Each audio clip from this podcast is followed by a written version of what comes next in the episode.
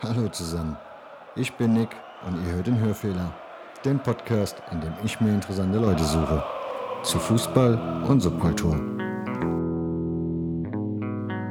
Kannst du so richtig geil die Bahn ziehen also, und guckst dann auf den Wald, die Vöglein zwitschern und die Welt ist in Ordnung. Ja? Da brauche ich in Kreuzberg in der Hundescheiße rumzutappen. Nee, äh, ist so. Was soll ich dort? Weißt du, wo irgendwelche Hipster mich aufregen, weil sie scheiß Bärte haben? Oder an jeder Ecke irgendeiner mit Latte Macchiato in der Hand rumläuft. Das ist nicht mein Ding. Du, die Sorte von Großstadt brauche ich nicht. Der Typ, der das romantische Badevergnügen dem Kreuzberger Kiez vorzieht, ist, ich stelle vor, Moses Arndt. Anfang 50, Punk der ersten Stunde, Fansigner, Autor, Gründer des ersten Piercingladen im Saarland. Ganz Punkrock-Light und erheben wir uns bei Bier und Schnittchen. Viel Spaß mit Folge 14. I thought he had it sussed.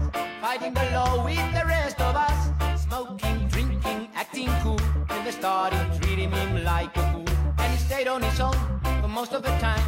Dreaming dreams of life of crime. In and out of trouble, he cheated and lied. Who would have thought he'd join the other side? He's in a riot squad.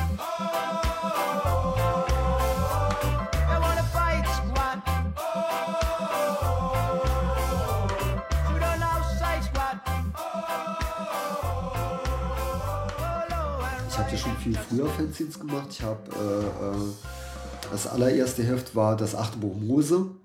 Das ist schon 1980 rausgekommen mit 40er Auflage. Und dann ging es weiter mit äh, Das Brava Nestoid, Die Rache des kleinen Mannes, auch so ungefähr 80er Auflage. Und dann später Vox Vulgi, was dann schon hochging bis auf 1600. Aber das waren so ganz typische ähm, A5er Heftchen, ja, die dann bei Konzerten per Hand verkauft wurden. Und wie du ja schon gerade erwähnt hast, 1980 dein erstes Fansign. Ja, Da ist der Punk ja eigentlich fast mehr oder weniger gerade kurz vorher erfunden worden oder entdeckt worden. ja. Wie kam der, also wie hast du ihn hier, wie hast du ihn hier vor der, Sa also vor der Haustür erlebt? Also vor der Haustür war das folgendermaßen, es gab erstmal keine anderen Punks, ja. Du hast zwar irgendwie über so legendäre Artikel wie äh, erstmal über die Musik, ja, es gab da so eine Band Sex Pistols irgendwie, beziehungsweise dann kam Artikel im Stern oder in der Bravo, ganz wichtig, die Bravo, ja. Wenn du 15 bist, hast du damals natürlich die Bravo gelesen, kann man sich heute auch nicht mehr vorstellen. Und da waren zum Beispiel auch so Punks abgebildet. Ja, da muss man schon mal so sehen, die ungefähr aus. Und ähm, auch diese ganze Einstellung, jedenfalls bis halt 15, 16 willst rebellieren und es herrscht halt die totale Langeweile. Du bist völlig angekotzt von diesem Hippie. Gedöns, das um dich rum existiert, ja, das ist schon ziemlich am Ende und ausgelutscht und es ist einfach scheiße, ja. Und die Alternative Punk war halt äh, so, also der erste Punk, den ich live gesehen habe, war original ich, indem ich mir die Haare hochgemacht habe und habe dann in den Spiegel geguckt und dann habe ich so einen Punk gesehen, ja.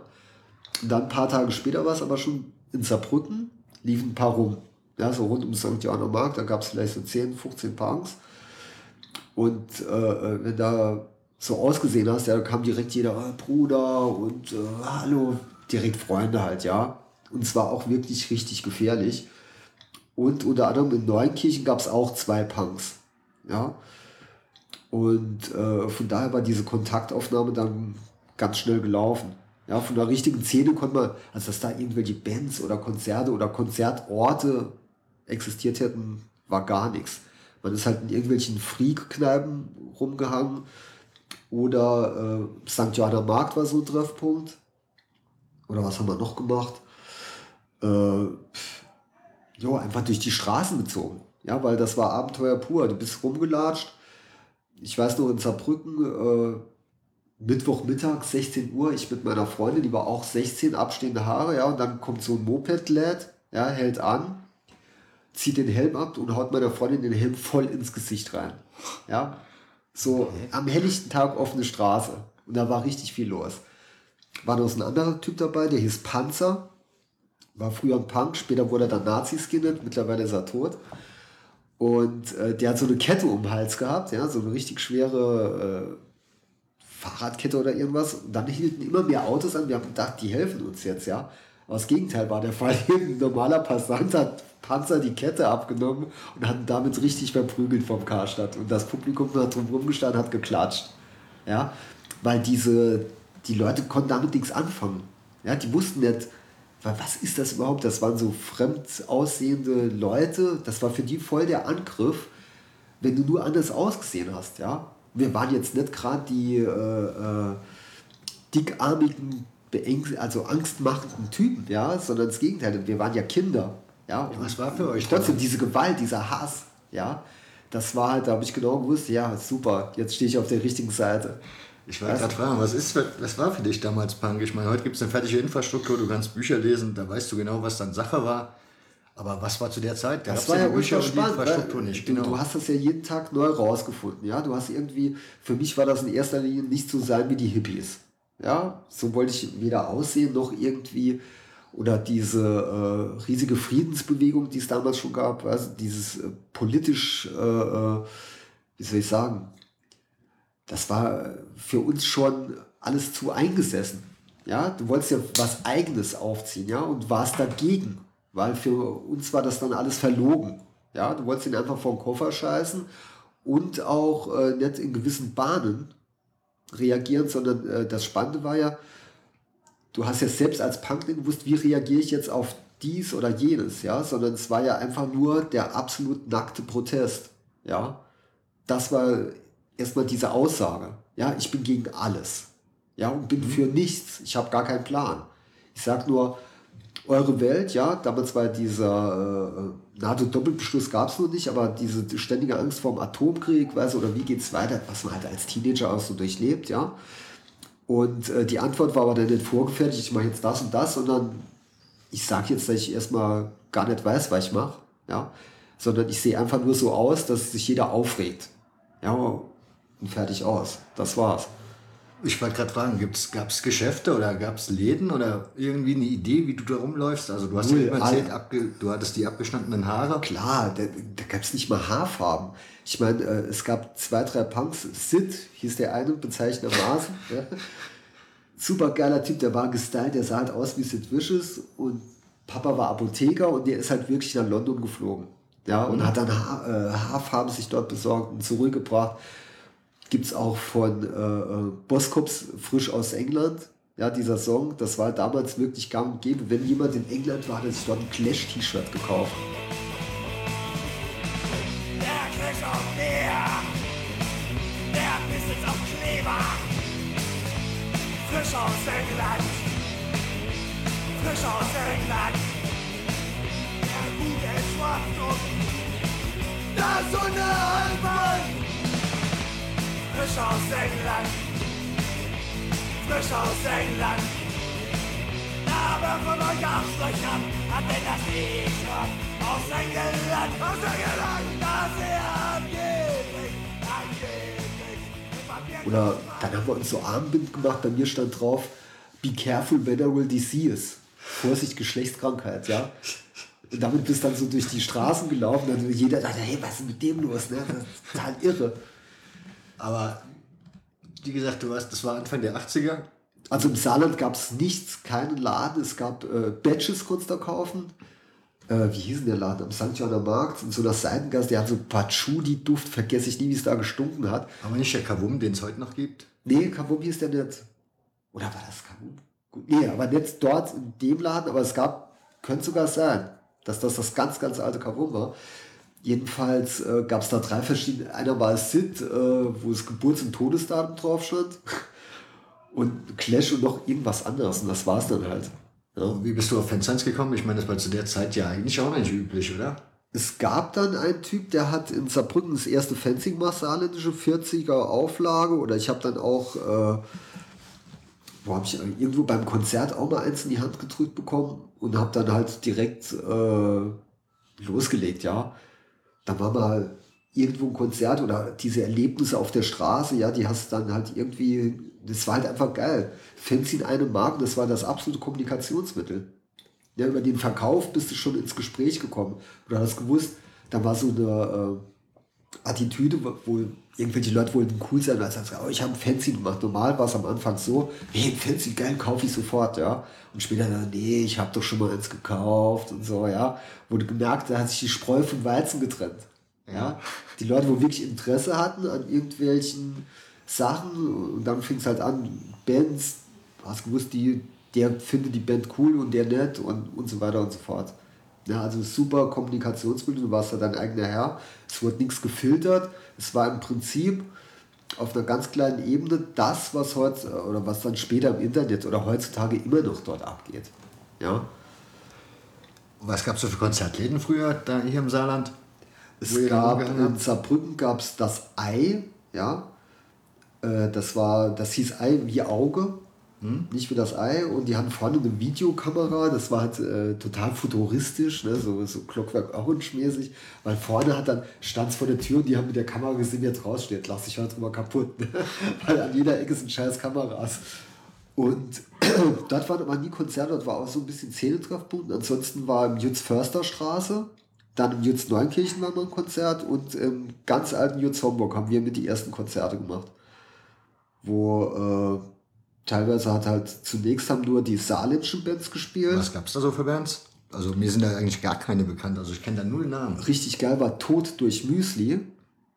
Die haben auch eine Single gemacht, glaube ich. Das waren aber eigentlich auch Hippies. Also die haben auch die Müslis Müslis war unser Schimpfname für Hippies halt, ja. Scheiß Müsli. Und Tod durch Müsli war halt schon der geile Name. Und äh, die, die Musik war halt irgendwie so eine Art Punk, ja. Dann Wohnblock D, Rank Xerox, aber das war alles so eine Art, äh, diese äh, Kassettenszene, die es damals gab, ja. Mehr studentisch angehaucht, so diese Straßenpunk-Musik, wie sie heute gibt oder dann später entstanden ist, die war am Anfang noch gar nicht existent. Da gab es dann aus Kaiserslautern Karlschlag hießen die. Die haben dann auch im mal gespielt. Und meistens war es dann halt, äh, wie gesagt, in, in irgendwelchen Jurzen.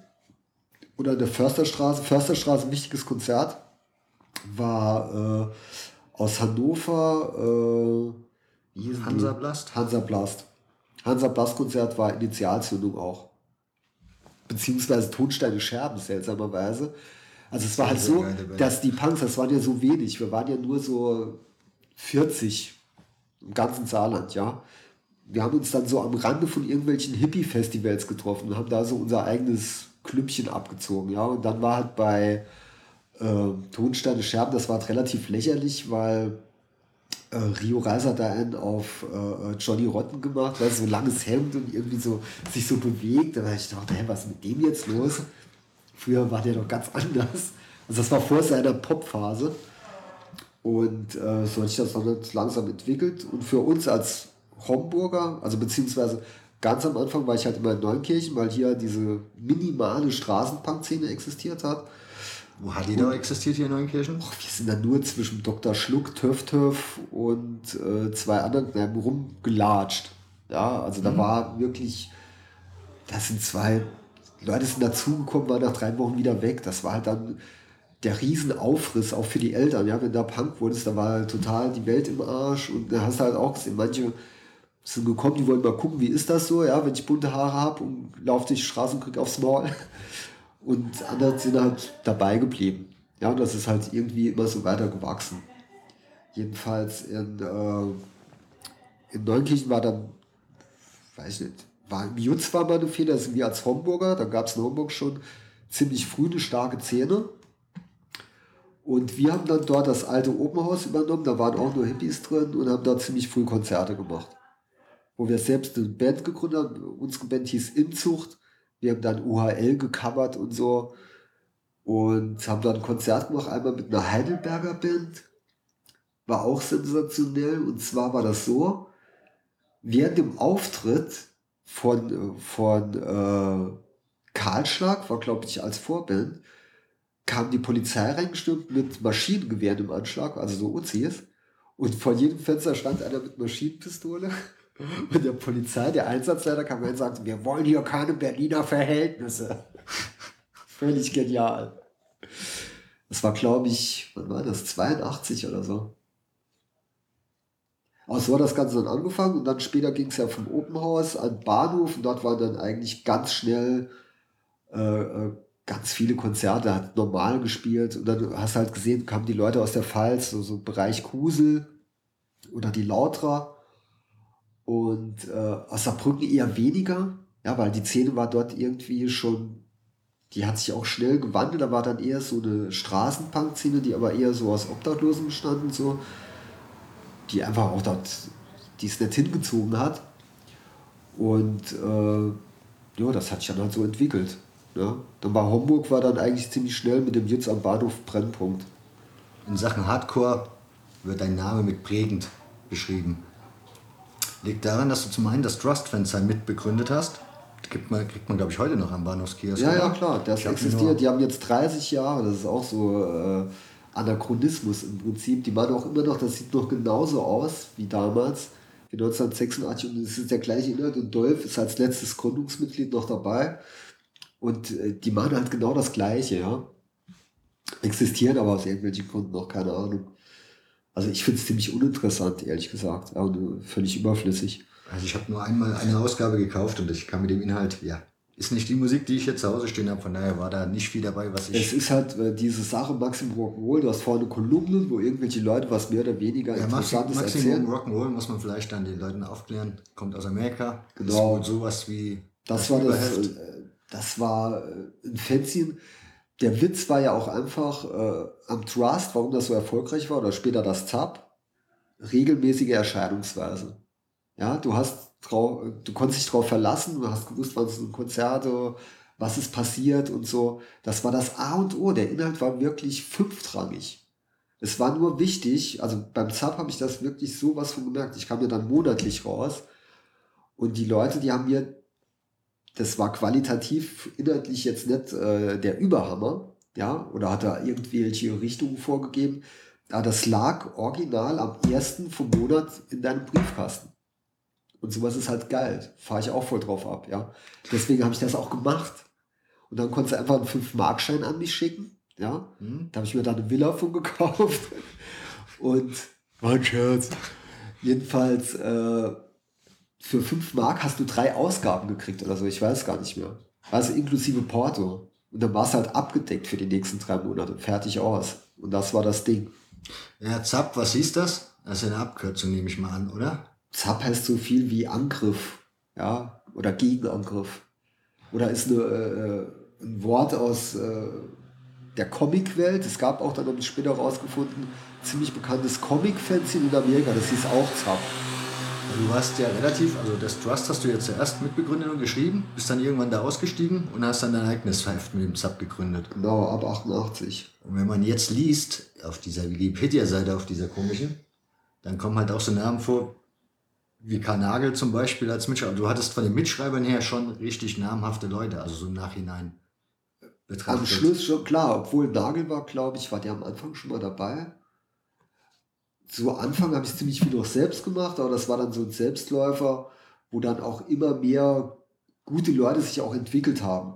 Ja, wo dort in Form zum Beispiel Martin Bisser, das war ein absoluter Glückstriff. Also was der Typ, der ist ja leider schon tot, äh, das war in meinen Augen der beste, also der hat als Fancy-Macher angefangen, ja, totaler Fan und hat dann so eine, wie soll ich sagen, so ein Intellekt gehabt und so wahnsinnige Schlüsse und die Artikel, die waren, auch wenn die Band total scheiße war, uns hat sich nicht interessiert. Ja, aber der hat diese Zusammenhänge und was weiß ich, der konnte so geil schreiben. Und da hat das aber auch so vereinfacht, also nicht äh, verkopft oder so. Das war einfach, der Typ war äh, Kult. Ja, in meinen Augen wirklich der beste Pop-Journalist in Deutschland. Ja, hat ja später für zig Zeitschriften geschrieben und was weiß ich. Ich habe zu dem irgendwann gesagt, pass auf, du kannst bei mir schreiben, was du willst, ich bezahle dir Festgehalt. Kriegst jeden Monat, wenn du gar nichts schreibst, ist auch gut. Schreibe einfach irgendwas, aber das war einfach meine Art und Weise, um äh, den Respekt oder äh, mein Phantom ihm gegenüber auch zu zeigen, ja. Ich habe da der Typ, der hat so ein Talent und der ist auch so ehrlich und, und unver, äh, den kannst du nicht verbiegen, ja. Ja, dann bei anderen Zeitschriften vielleicht, weil die äh, eine gewisse Schiene haben. Der konnte bei uns machen, was er wollte, ja. Und daraus ist ja dann auch das Buch entstanden, was in meinen Augen auch ein total wichtiges Buch ist, weil dort genau die Frage, die du mir vielleicht später stellen willst, wie kam es vom Punk zum Hardcore?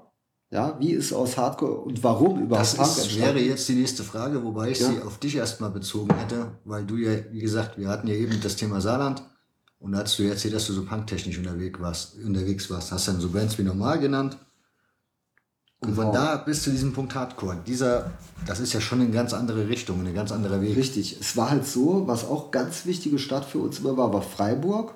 Ja. Die Homburger sind immer mit zwei, drei Autos, egal zu welcher Tages- oder Nachtzeit, nach Freiburg ins AZ gefahren zu Konzerten. So.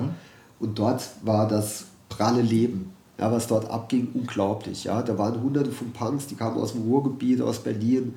Da war ich einmal in Silvester, hat gespielt Slime, Normal, Betonkombo und noch eine andere Band. Also, alle vier Bands standen am Schluss auf der Bühne und das war so ein riesiges Kellergewölbe und es waren wirklich nur hardcore gestylte, also Nietenjacke, abstehende Haare, so dieses totale England-Bild, ja. Also krass, ja, richtig geil. Dann hast du aber äh, innerhalb von Monaten oder kürzester Zeit kamen auch Leute zu Punk, die dann mit harten Drogen zu tun hatten, ja, oder äh, die halt gar nichts zu tun hatten, ja, wo du halt gemerkt hast, boah, mit dem Arsch will ich eigentlich gar nichts zu tun haben, ja. Und äh, dann kam ja wiederum äh, äh, aus Amerika die Hardcore-Szene, ja, Black Flag, musikalisch nicht zu toppen, ja, die Brutalität und auch die Aussagen viel radikaler eigentlich als das, was normal gemacht hat. Drink, drink, drink, drink. Don't think, drink, drive, kill. Get drunk or alive and work 40. Dann kam diese legendäre Chaos-Tage 1984 in Hannover, wo es riesige Straßenschlacht gab. Und da war zum ersten Mal, wo wir so Italiener gesehen haben, aus Mailand. Wo es eine unheimlich starke Ami-Hardcore geprägte Szene gab. Und die sahen aber völlig anders aus wie wir. Ja, sie hatten nicht die fetten Linienjacken, sondern die hatten so Bandanas und Turnschuhe und, und also total andere Kleidung, ja. Und das war dann für uns auch, äh, äh, wie soll ich sagen, ein, ein modisches Ding, um sich dann von den Strömungen, die äh, wir nicht so gut fanden, sag ich mal, einfach im Punk abzusetzen, ja, weil dort war die absolute Energie. Ja, abgesehen von, dass dann Straight Edge aufkam, ja, wo viele Leute gedacht haben, ich habe keinen Bock, mich zu den Pennern in die Kotze zu legen, das war noch nie mein Ding, was am Anfang im Punk auch nicht so war, sich zum Opfer machen oder so, ja, sondern es war halt immer unheimlich Energie und Power, ja, dass du einfach rausgehst und suchst die Konfrontation und die kriegst du dann auch. Und dann war ja auch innerhalb von der Punk-Szene, wo die Skinhead-Szene dann draus entstanden ist in Deutschland, waren ja fast alles Ex-Punks zu Anfang. Äh, da hast du dann auch keinen Bock mehr drauf gehabt. Weißt du, dass du jeden Samstag auf dem Konzert, wo du gewusst hast, es knallt sowieso. Ja, es war äh, irgendein Klaus Dieter mit dem und der, der härteste Anarcho-Punk war dann zwei Wochen später mit Klatze unterwegs und dann fünf Wochen später wieder umgedreht. Ja, dieses dämliche Pseudopolitik-Gehabe, also völlig Banane halt, ja. Da habe ich auch Sachen erlebt mit Böse Onkels beim Peter ins Testtube äh, Babys Konzert in Köln, ja. Da war es echt lebensgefährlich, als Punk da rumzulaufen. Ja, weil da waren nur Klatzen unterwegs und das war eigentlich ein riesiges besetztes Haus von irgendwelchen Hippies. Also das war eine bizarre Situation, wo du heute gar nicht vorstellen kannst, ja, in der heutigen Welt. Also es war Abenteuer pur, aber auf der anderen Seite diese Hardcore-Szene, sorry, ich bin erkältet, die war halt äh, musikalisch und auch mit Straight Edge und so, das war halt richtig Power. Ja, was Warst bei du auch so straight edge mäßig unterwegs? Nee, ich habe, äh, also ich war nie, äh, sag ich mal, so, so Komasäufer oder sowas. Klar, wir haben mal ab und zu Bier getrunken. Wir müssten das aber bei uns war, den Leuten auch wieder erklären. Straight Edge bedeutet don't drink, don't smoke, don't fuck, hat mit Vegetarismus erstmal gar nichts zu tun. Ja, sind ja später wurde ja alles durcheinander geworfen, Veganismus und was weiß ich. Ja. Es ging da in erster Linie drum, diese destruktive Scheiße, die halt äh, passiert ist, dass Leute wirklich total besoffen zum Gig schon kamen, von den Bands gar nichts mitgekriegt haben, sondern es ging nur noch um Schlägereien. Ja, jeder gegen jeden hat sich auf die Fresse gehauen und wenn du Glück hast, sind vielleicht nur ein paar Skins gekommen und dann hat es richtig geballert, ja. Also es war wirklich, äh, wie soll ich sagen, äh, ja, völlig äh, apokalyptisch, ja. In manchen Läden und so, das war schon äh, Endzeitstimmung. Weißt du, wo du gedacht hast, irgendwann macht keinen Bock, ja. Das war's halt, ja. Und bei Straight Edge, äh, äh, das ist dann halt ziemlich früh, gab es im Ruhrpott eine Szene, die dann wiederum äh, mit der alten Punk-Szene, aus der sie ja auch entstanden sind, weil der Anfang von Hardcore war keiner dabei, der nicht vorher mal Punk war. Ja, aber innerhalb von so einem Dreivierteljahr oder vom Jahr waren dann plötzlich kamen Skater-Kids, ja, die auch die Musik kannten, Agent Orange oder so, ja. Und äh, wo aber nicht mehr diese Kleiderordnung herrschte wie früher in der Punk-Szene. Bei uns war das halt extrem wichtig, die Haare müssen abstehen, ja, so Waschlappen-Iro war halt nicht angesagt oder Schnochespunks oder so. Es gab halt so einen extremen Dresscode. Und da hat jeder genau geguckt, ja, guck mal da, die Jacke, die, die, da stimmt was nicht und so. Totale Popper eigentlich, ja. Aber halt so durch die Straße marschiert und dann Fratzengeballer. Ja, aber du hast halt irgendwie äh, äh, in diesem Dresscode so drin gesteckt, ja. Und es war aber auch eine Art Haltung. Ja, du konntest ja nicht irgendwie, wenn du nicht äh, die tägliche Körperpflege beherrschst, dich so aufstylen. Ja, eigentlich waren wir genauso schlimm wie die Popper, die es damals ja auch schon fast gar nicht mehr gab. Ja. Habt ihr mit dem Trust-Fan sein, das ist ja in dem Sinne ein Hardcore-Fan sein gewesen. Mhm, richtig.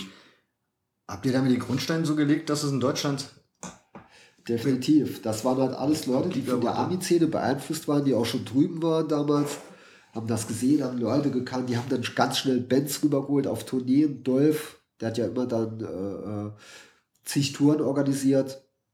Oder Armin Hoffmann, die haben dann teilweise Bands lizenziert oder haben selbst Bands gemacht wie Ski Six, ja, die halt so Ami-Hardcore nachgespielt haben. Oder ich habe auch eine Band gehabt, Challenger Crew, die haben auch, wir haben ja auch äh, einfach nur äh, äh Black Flag Riffs verwurstet, teilweise mit deutschen Texten und haben uns so aufgeführt wie eine Ami-Hardcore-Band.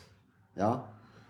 Und das war halt genau das Ding. Und diese Bands wurden halt alle dann auch im, im Trust gefeatured und das war eine richtige Explosion. Ja. Weil dadurch, dass du im Alltag nicht mehr diesen Stress hattest, ja, du bist ja eine Kapuzenpulli. Mhm. Ja, das war damals eine Riesenaktion, in Deutschland Kapuzenpulli zu kaufen. Ja, es gab keine. Es gab in keinem Geschäft Kapuzen. Mittlerweile, jeder Vollmonk hat einen Kapuzenpulli. Ja. Ja, aber das hört sich jetzt blöd an. Wir vom, äh, äh oder später sogar im ZAP, ich habe damals Kapuzenpullis hergestellt, 30er Auflage. Ich meine, die waren natürlich nach drei Minuten ausverkauft, aber bis ich diese Pullis besorgt hatte, ja, das waren Aktionen, weil keine Textilfirma Kapuzenpullis hergestellt, ja. Total irre. Wo du halt gemerkt hast, diese Mode, diese Sportmode, das hat ja keinen Weh getan. Weißt du, du hast ja nicht abgegrenzt von der Gesellschaft. Ja, es war nicht mehr gefährlich, durch die Straßen zu laufen, aber du warst trotzdem erkennbar. Weißt du, wenn einer mit Kapuzenpulli kam, hast du gewusst, oh, Hardcore. Weißt du, das war natürlich in ein paar Jahren heutzutage auch undenkbar und äh, hat halt keine Bedeutung mehr. Ja, aber das war damals ein absolutes Erkennungsmerkmal. Ja, oder Converse. Also, die kriegst du heute in jedem Dorfladen oder weißt du, dann hast du mal nicht mehr gekriegt, jetzt kriegst du, glaube ich, ja, wieder. Also, es gibt ja überall so Revival oder ja. genau wie die Alpha-grünen Bomberjacken. Weißt du, jedes Model ja. hat diese Jacke für 500.000 Euro.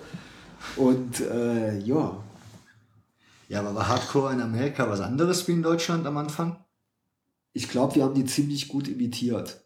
Wobei dort war es, glaube ich, sogar noch viel brutaler. Wenn du heutzutage, also wenn auch aus Erzählungen in New York war es eher noch Punkrock, ja, durch diese Ramones-Geschichte und auch Agnostic Front und so, das waren ja oft alte Punks, ja, die mhm. aber dann ziemlich schnell zu Skinheads wurden, weil sie auch gesagt haben, wir wollen mit den äh, Junkies und so nichts mehr zu tun haben, weil dort Heroin war halt ein Riesenproblem, ja. Und äh, in Kalifornien war es halt wirklich ultra gewalttätig auch, ja, dass das entweder untereinander abgesehen, also das Äußere hat dort nicht so die große Rolle gespielt, aber die waren halt echt aggressiv. Die haben so ein Gangding da mal. Ja, genau. Ne? Da gibt es auch Stories, wo das hingeht bis zum Mord, ja. Beziehungsweise, wenn du dann später anguckst, Suicidal Tendencies, ja, wo die wirklich mit Knarren äh, äh, oder wo es angeblich bei Konzerten Morde gab, ja, die die aufge wo die Leute totgeschlagen haben oder abgestochen und äh, wurde gar nicht ermittelt. Also völlig kranke Scheiße, ja, wo wir so ein, eigentlich nur so ein bisschen Blümchenbild hatten, ja, wir hatten so die, die Vorstellung, ah, da guck mal, tolle Stimmung und so, aber dass es äh, im Prinzip auch brutal war, klar. Wobei man sagen muss, das ist halt äh, ein riesiges Gebiet, ist von Stadt zu Stadt anders, das war in Deutschland schon so. Es war in Homburg anders als in Mannheim und in Mannheim anders als in Ludwigshafen, ja, was eigentlich eine Stadt ist. Und das war wieder anders wie Heidelberg und, und Freiburg und Karlsruhe, ja, riesige Unterschiede. Und äh, du kannst sagen, alle 30 Kilometer gab es eine andere Szene. Und in Amerika kannst du dir vorstellen, bei der Größe, bei der Masse von Menschen, also so eine Vereinheitlichung ist immer schwer, ja, wenn du sagst, das war früher dort so und so. Warst du in Amerika wegen Hardcore oder? Ja, ja, klar, klar. Ja, das, das- war absolut, ich war sowas von New York-Fan. Ich habe dann Leute kennengelernt, also als die hier auf Tour waren, bin dann hingefahren und äh, wir waren so verrückt, ja, auf diese Musik, ja, so wahnsinnig. Also, der war ja auch alles scheißegal, von wegen Ausbildung oder irgendeiner. Hauptsache, die Mucke hat gestimmt, ja. Das war total irre, eigentlich, wenn man das heute überlegt. Bei mir war halt das Glück, dass ich übers Zapp, ich konnte mich davon ernähren, ja. Ich musste halt gar nicht, ich war nicht in der Situation, dass ich halt irgendwie so einen 9-to-5-Job machen musste, ja. Und dann ist einer von meinen Kumpels, der war Grieche, der war in Hamburg und dort war ganz lange noch so eine Punk-Szene, ja. Hamburg war immer so strange, ja. Hardcore gab es dort eigentlich überhaupt nicht. Ja, wir waren dort, ich bin mal hingefahren, haben wir in der Hafenstraße, hat, äh, glaube ich, Spermats oder irgendjemand gespielt. Das war für die total wie äh, Außerirdische. Ja, weil die dort immer noch so rumliefen und dann war dort alles viel politischer. Hafenstraße war besetzt, weißt du, linksautonome Szene und so. Völlig andere Welt. Ja, auch viel härter, sag ich mal, Auseinandersetzung mit Bullen und so. Wo 88, wo die, die Hafenstraße dann richtig besetzt, also wo, was heißt bürgerkriegsähnliche Zustände, aber da gab es wirklich so wie Schützengräben und so. Ja, ja. Also die haben sich da so verbarrikadiert, das konnte gar nicht gestürmt mit Piratensender und was da alles abging, ja. Und für die waren wir, das waren auch teilweise ältere Leute noch aus den 70ern, ja. Für die waren die Hardcore-Kids, waren halt Kids, ja. Die fanden das zwar ganz niedlich, also wir durften da so ein bisschen Musik machen, aber die haben das alles nicht so ernst genommen. Und von daher hast du da auch schon wieder gesehen, wie äh, lokal das verschieden war, ja. Dort hatte ich im Prinzip erst ganz spät in Hamburg eine Hardcore-Szene gegründet, wo ich mit der ganzen Sache schon gar nichts mehr zu tun hatte. Die dann aber mehr so New Metal-mäßig, also, also völlig anderes Ding. Kommen wir nochmal zurück nach New York. Wie war es denn da in New York? Genau, wie hast du da gelebt? Genau. Hast auf, der gelebt? Typ, total geile Story. Und zwar, das war auch so lustig, kam eine Band, äh, nicht Conflict, das waren ja Engländer. Wie hießen die aus New York? Die aussahen wie so England Crust Punks. Mit, äh, Amy war die Sängerin und das war die Frau von Roger Miret. Sänger von der Gnostic Front. Nee. New York Casualities, aber die sehen so ähnlich aus. Weißt, die waren so Stachelhaare. Also die waren dann quasi sechs Jahre nach uns so äh, völlig an, äh, haben auch eigentlich andere Musik. Und die kamen dann auch in die Hafenstraße, ja. Und die hatten äh, in ihrem Tross haben die so ein Mädchen. Und die wiederum hat meinen Kumpel kennengelernt und die haben sich verliebt und dann haben die geheiratet und dann ist der mit nach New York gezogen und äh, hat dort Taxi gefahren, deswegen Spitzname Taxi Driver. Super. Pavlos. Der hat auch fürs Tab geschrieben. Und dann hat der, irgendwann hat der dort ein Label aufgemacht. Frank Edge hat dort die erste Madball-Single rausgebracht. Weil dort ist auch ein Dorf. Die Lower East Side war ein Dorf. Du hast die Leute auf der Straße getroffen oder im Tompkins Square Park und so. Oder im ABC äh, No Rio. Ja, das war so ein ganz kleiner, ranziger Club. Das war alles viel kleiner eigentlich als in Deutschland. Ja. Mit welchen Erwartungen bist du hingeflogen? Also hast du ja gedacht, jetzt kommt das große Ding. Also wenn ich Nee, Flugzeug Quatsch, steige, null. da ist nee, los. Quatsch, ich bin ja kein Träumer. Ich habe das genau gewusst, die Dimension, was mich erwartet Mhm. und so, ja. Aber New York an sich, das ist halt irre, ja. Die Stadt, die war der Knaller. Und wir haben halt in der Lower East Side gewohnt und zwar, geile Story, die Eltern von äh, äh, der Frau von Pablos, ja, das waren so alte Hippie-Künstler, der, der hat so abgefahrene so 3D-Bilder gemacht, die hingen dort überall in diesem Atelier rum. Und die sind dann aber abgehauen nach Seattle, weil New York war denen zu kommerziell. Und wir haben dann dort in dieser Wohnung umsonst leben können, ja. Das war gleichzeitig das ZAP-Hauptquartier in New York. Und das war äh, West Broadway Nummer 418. Also eine Parallelstraße zum Broadway. Unterhalb vom äh, äh, Washington Square Park. Der ist total bekannt. Also es war sowas von mitten in New York. Mittiger konntest du nicht in Manhattan wohnen. Das war richtig geil. Du, und dann bist du unten rausgegangen und hast die äh, Dailies da gehabt, Cold 45 gesoffen. Also das ist so eine Art, weiß ich bis heute, Whisky, Cola, Likör, ein ganz komisches Ding. Und äh, war halt so Streetlife. War cool. Ja, hat mir gefallen. Und wie hast du die Szene damals davor gefunden in New York? Das war jetzt Anfang der 90er, also 93, glaube ich. Genau, da war halt, äh, äh, gab es halt ein super Studio, wo SFA hat zum Beispiel die Platte dort aufgenommen. Da habe ich also ein paar Mal als Background-Sänger durfte ich ja rumschreien.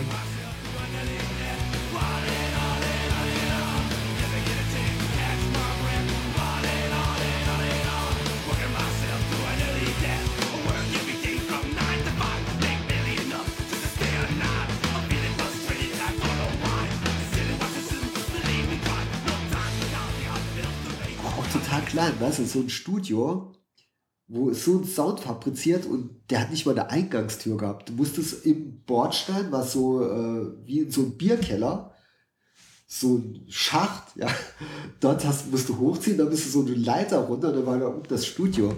Total irre, das war so groß wie das Wohnzimmer hier. Weißt du? Irgendwie in so einer Glasscheibe. Also alles total mickrig, ja, auch wie die Leute gewohnt haben.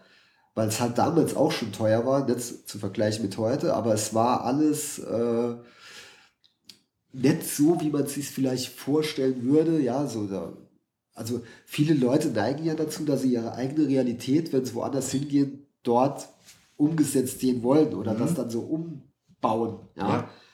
Weißt du, aber das funktioniert halt nicht. Das ist schon allein äh, die Entfernung, ja, oder die Masse an Menschen, das ist halt anders. Ja, aber ich, ich fand's geil. Ich fand's richtig gut. Du hast ja dann auch das Buch geschrieben, New York Hardcore, also mitgeschrieben, glaube ich. Ne? Das sind mehrere Leute, die da geschrieben haben. Nee. Du meinst jetzt das äh, New York City Hardcore, dieser Roman? Ja, der in deiner Wikipedia-Seite verschrieben ist. Ach so, nee, das ist ja ein Roman. Es gibt noch New York City Hardcore als, äh, das ist eine Art Diskografie. Da habe ich aber nicht mitgeschrieben, glaube ich. Nee, das andere, das ist ja ein Roman, der spielt irgendwo in der Zukunft, aber das ist ja nur, da habe ich noch mal, den habe ich ja vor vier, fünf Jahren erst geschrieben, nochmal quasi diesen Begriff habe ich noch mal aus der Mottenkiste ausgepackt, äh, um ihn einfach zu benutzen und dort diese ganzen Bands habe ich verwurstet. Der spielt in der Zukunft und es sind aber Rückblicke auf die 80er und 90er Jahre New York. Und es werden immer äh, Namen gedroppt, ja, irgendwelche Bands oder Figuren, die wirklich gelebt haben oder immer noch leben. Also Leute, die da rumlaufen und die diskutieren dann und wie war das damals bei dem Konzert und was ist da und sowas halt. Also das ist so eine Art, äh, wie soll ich sagen, rückblickendes Tagebuch. Ja. Spielt aber in der Zukunft. Wenn, wir haben jetzt viel über Amerika und Hardcore gesprochen. Ich habe, wenn man Plastic Bomb liest und den Helge, seine Sachen, der hat ja so ein Hardcore-Buchprojekt am Start gehabt. Ich weiß nicht, ob er es mittlerweile vollendet hat. Das Hardcore, Network of Hardcore oder irgendwie Richtig. sowas. Und da waren ja dann hauptsächlich finnische, schwedische Bands, die er dann so abfeiert, also eher so die europäische Szene. Hast du Gut. da auch so Bezugspunkte dazu gehabt? Oder? Ja. Und zwar Helge, der war halt damals schon, ist der nach, aus dem Ruhrpott, ja, ist der äh, nach Homburg zu Konzerten gekommen. Mit äh, Tudo Hospital oder HOA, also mit richtig guten Hardcore-Bands aus dem Pott. Aber der war immer irgendwie so eine Randfigur. Also der hat nie ein Fanzine gemacht oder sowas. Aber war immer irgendwo dabei, ja. Und äh, hat dann später, hat er mich auch gefragt, wegen dem Buch, ja, Interview, hat mir irgendwelche Fragen geschickt und ich habe dann aber nicht so geantwortet, wie er das wollte.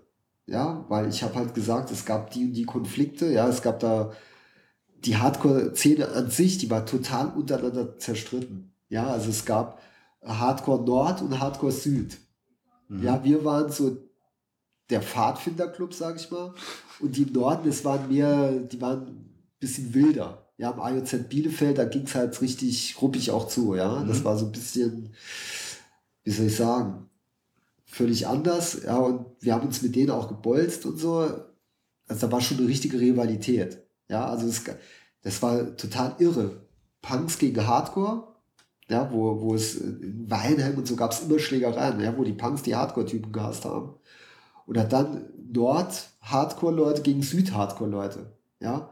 Und Trust hieß ja vorher äh, ursprünglich äh, Süddeutsches Hardcore-Magazin. weißt das war ja schon ein Affront, weißt eine Ansage. Ja. Weil wir gesagt haben, mit den Norddeutschen, die haben gar keine Ahnung, dass ein Assi ist. Und Helge war halt einer von denen. Ja, der war irgendwo so zwischendrin, aber diese Geschichte, dieses Network of Friends, dass das gar nicht so Friede, Freude, Eierkuchen war, ja, sondern dass da ziemlich viel schiefgelaufen ist und dass es auch persönlich Dramen gab, ja, ganz üble Geschichten und so. Er hat das dann irgendwie, wollte er so eine Geschichte aufbauen, die halt meiner Meinung nach geschichtsverfälschend ist. Und er hat dann in alter stalinistischer Manier, hat er meinen Artikel komplett rausgeschmissen. Also mein Name existiert dort auch nicht in dem Buch. Obwohl ich sagen muss, dass Trust am Anfang die Organisation, nicht der Inhalt, habe alles ich gemacht. Ja, ich habe die Hefte verschickt. Ja, äh, Druck haben wir in Augsburg gemacht, ich habe die da mitgenommen und so weiter und so fort.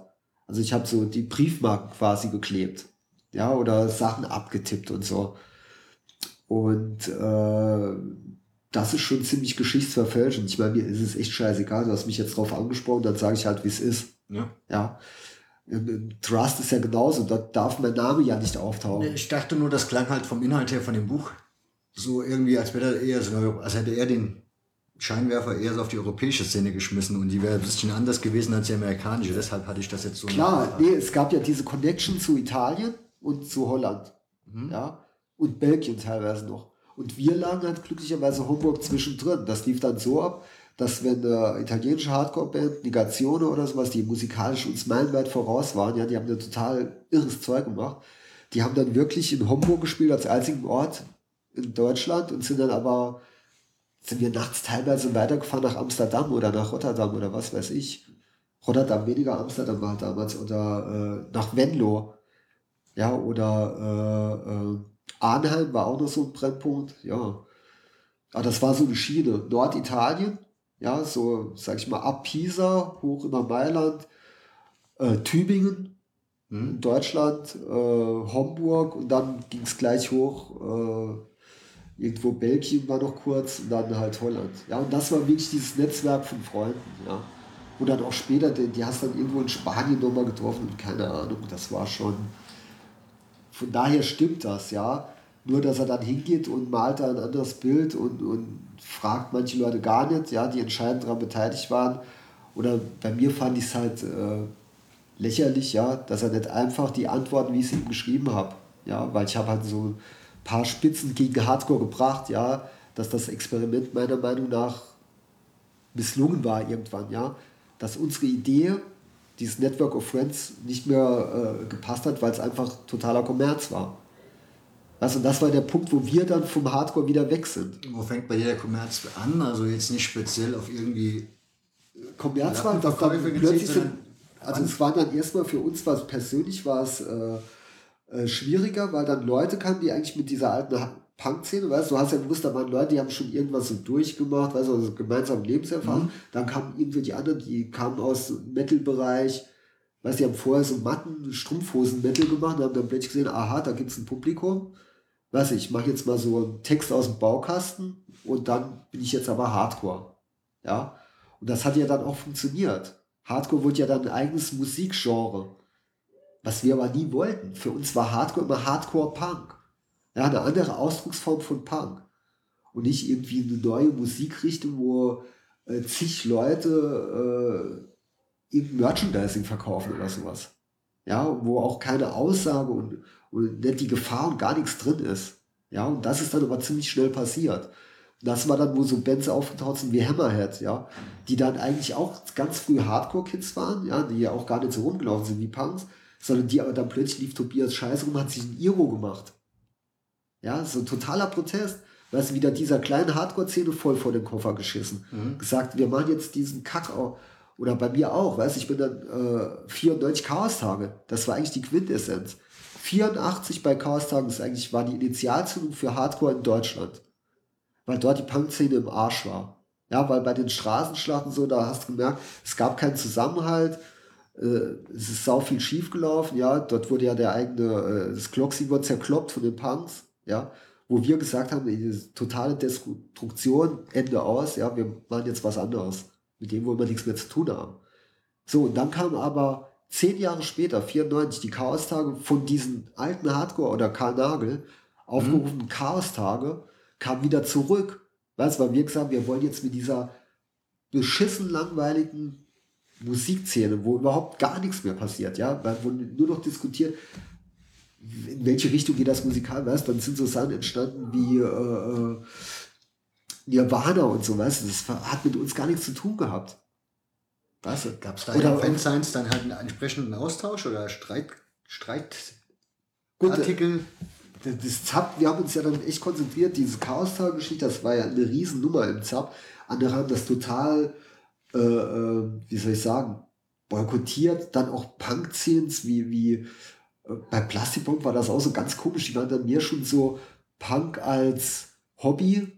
Weißt du, Mhm. nicht so viel Unruhe, ne, wenn es da plötzlich wieder zur Straßenschlacht kommt. Also, Ne, lieber so der Punk, der jetzt bei Karstadt arbeitet, weißt du, der lustige Depp oder bei der Kreissparkasse, ja, guck mal, tolle Frisur, wie trollig, weißt du, sowas. Das ist halt äh, konträr dieser ursprünglichen Idee, ja. Aber die haben die halt wirklich, hast du gesehen, das, die, die sind ja explodiert, die wurden ja auch immer größer dann, ja. Und, und jeder Depp macht eine Band, ja, oder macht ein Fanzine und der will dann nur seinen Namen sehen, weißt und dann ist er da drin und zack, oder so funktioniert es ja heutzutage das Ox. Weißt die bringen halt einfach eine Million Reviews und dann haben sie eine Million Leser. Verstehst du? Weil jeder, der drin erscheint oder seine Oma, hey Mama, ich bin in der Zeitung. Weißt du, so Hab ich so funktioniert das. Habe ich so noch nicht beachtet. Ja, überleg dir es mal. Weißt du, das ist halt wirklich, wenn du eine Masse an äh, äh, Telefonbucheinträgen sammelst, ja, und du bringst das raus, dann findet jeder vielleicht sich toll, dass er irgendwo in so einem Scheißheft wie dem Ochs erscheint. Das Ochs ist in meinen Augen ein Scheißheft. Habe ich mir auch schon seit Jahren nicht mehr geholt. Ja, Aber, du kannst es ja auch ja nicht lesen. Die haben zwar ein paar äh, gute Schreiber drin, aber für die drei Seiten brauche ich mal kaufen sowieso nicht, ja. Außerdem diese Geschichte mit CD und Heft, das ist für mich sowieso schon Verrat an der Sache. Warum? Weil entweder du liest ein Heft, ja, oder du holst es, weil du Musik umsonst kriegst. Verstehst du? Also das hat für mich dann keine Aussage mehr. Klar kannst du jetzt argumentieren, dann höre ich halt gleich die Band, toller Service. Aber da ist auch äh, äh, Tor und Tür auf für Manipulation, weißt du? Das ist ja nichts anderes als eine Werbeplattform. Verstehst du? Das ist reine Werbung. Ja gut, und die Bands, die machen. ist es ja transparent, da weiß man ja, die musst du die Minuten kaufen, das kostet dich so und so viel als Band, wenn du auf die CD willst. Ja, das finde ich total hart, weißt du? Also irgendwo, gut, aber darüber denkt man halt gar nicht mehr nach, ja? Dass das irgendwo kacke, also, was heißt, mir ist es auch echt scheißegal, ich reg mich nicht drüber auf, ne? Aber es ist halt, äh, ist halt so, wie es eigentlich früher nicht war, ja? Du hast hier eben Chaos-Tage erwähnt. Auch dazu hast du ein Buch geschrieben. Und kann man lesen, hättest du im ZAP-Magazin journalistisch das Ganze abgearbeitet, thematisch. Ja, Chaos-Tage gab es Anfang der 80er richtig. und in meiner Erinnerung dann irgendwann nochmal Mitte der 90er. Ja. Warst du bei beiden Veranstaltungen? Also warst du schon Anfang der 80er dabei? Es gab die allerersten, und zwar war das äh, interessant, der Aufruf war, äh, Dead Kennedys haben in Deutschland gespielt, in Stuttgart. Und wir als Hamburger sind da natürlich hingefahren. Grandios. Wahnsinn. Das war mitten in der City von Stuttgart. Ich glaube, Alte Oper hieß das Ding, also ziemlich eindrucksvolles Gebäude. Und vorne waren, äh, äh, war ausverkauft, ja. Und dann ging plötzlich so ein Klohäuschen auf und hat irgend, und es war ein Flaschenmeer, unglaublich. Also so der ganze, die Innenstadt war reiniges Scherbenmeer, ja. Und äh, dann ging plötzlich die Tür auf, also so ein Fenster, und hat irgendjemand hat fünf Karten noch rausgestreckt, ja. Und dann plötzlich waren aber auch so Nietenpunker da und die haben dann so Exploited, Army, Army. Und dann hat sich so ein, so ein Chor, ja, so wie heute bei Island, hat sich gesteigert und dann wurde der Laden gestürmt. Irre, die Security überrannt halt. Und dann ist der ganze Mob darin und oben hat halt Cello Biafra gespielt.